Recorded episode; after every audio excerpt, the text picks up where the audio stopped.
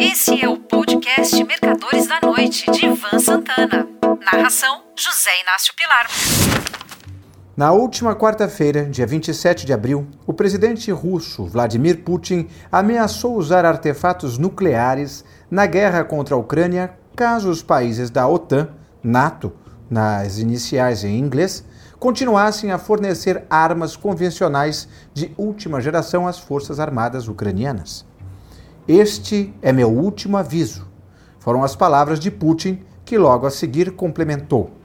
Quero que todos saibam que não vamos ostentar nossas armas, mas vamos usá-las se for preciso. A resposta será rápida e certeira. Consta que hoje em dia existem bombas atômicas de baixa potência cinicamente denominadas armas táticas.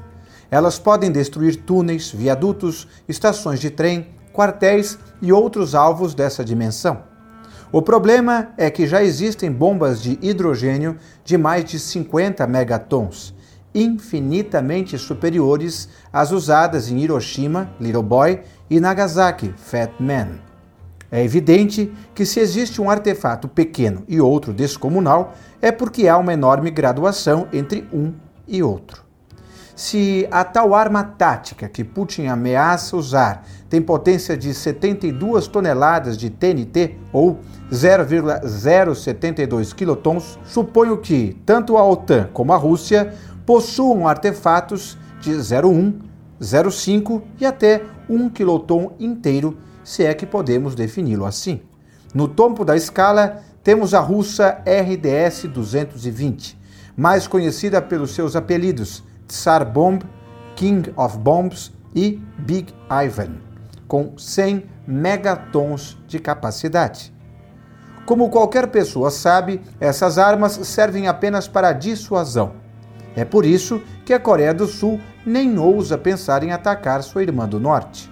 Não acredito muito que Vladimir Putin tenha coragem de usar seus artefatos pequenos, pois seria o início de um processo que se sabe como começa, mas não como termina.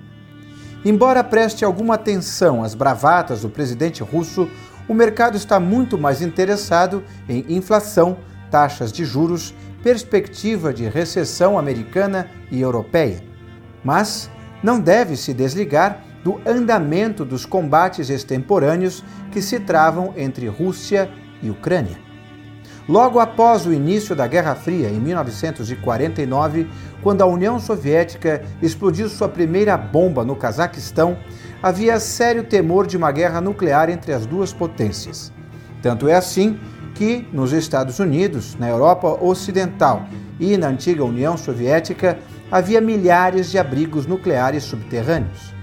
Mais tarde, o arsenal atômico dos dois países tornou-se tão gigantesco que julgou-se, com razão, que jamais seria usado.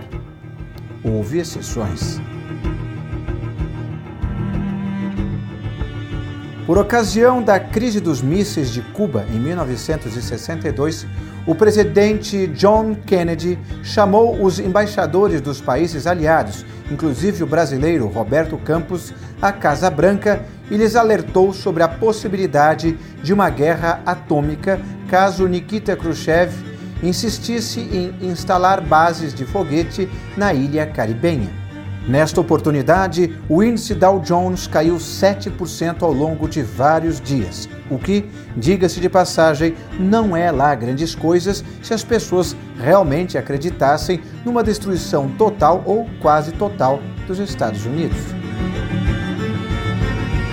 11 anos se passaram até que o alerta DEFCON 3, grau intermediário, numa escala de risco de conflito nuclear, que vai de 1 a 5, fosse decretado durante a Guerra do Yom Kippur, em outubro de 1973. Eu narro esse episódio na página 213 do meu livro Os Mercadores da Noite, edição aqui da Inversa. Agentes ocidentais, localizados no Estreito de Dardanelos, captaram emissões de nêutrons procedentes de cargueiros soviéticos em rota para o Mediterrâneo as Forças Armadas Americanas entraram em estado de prontidão DEFCON 3. O mesmo alerta nível 3 se repetiu em 11 de setembro de 2001. simplesmente porque ninguém sabia o que havia por trás dos ataques a Nova York e Washington. No momento atual, as ameaças de Vladimir Putin aos ucranianos e à OTAN não estão sendo consideradas pelos Estados Unidos como risco nuclear para o território americano. Mas sugiro aos caros leitores que fiquem atentos ao desenvolvimento da guerra no leste europeu.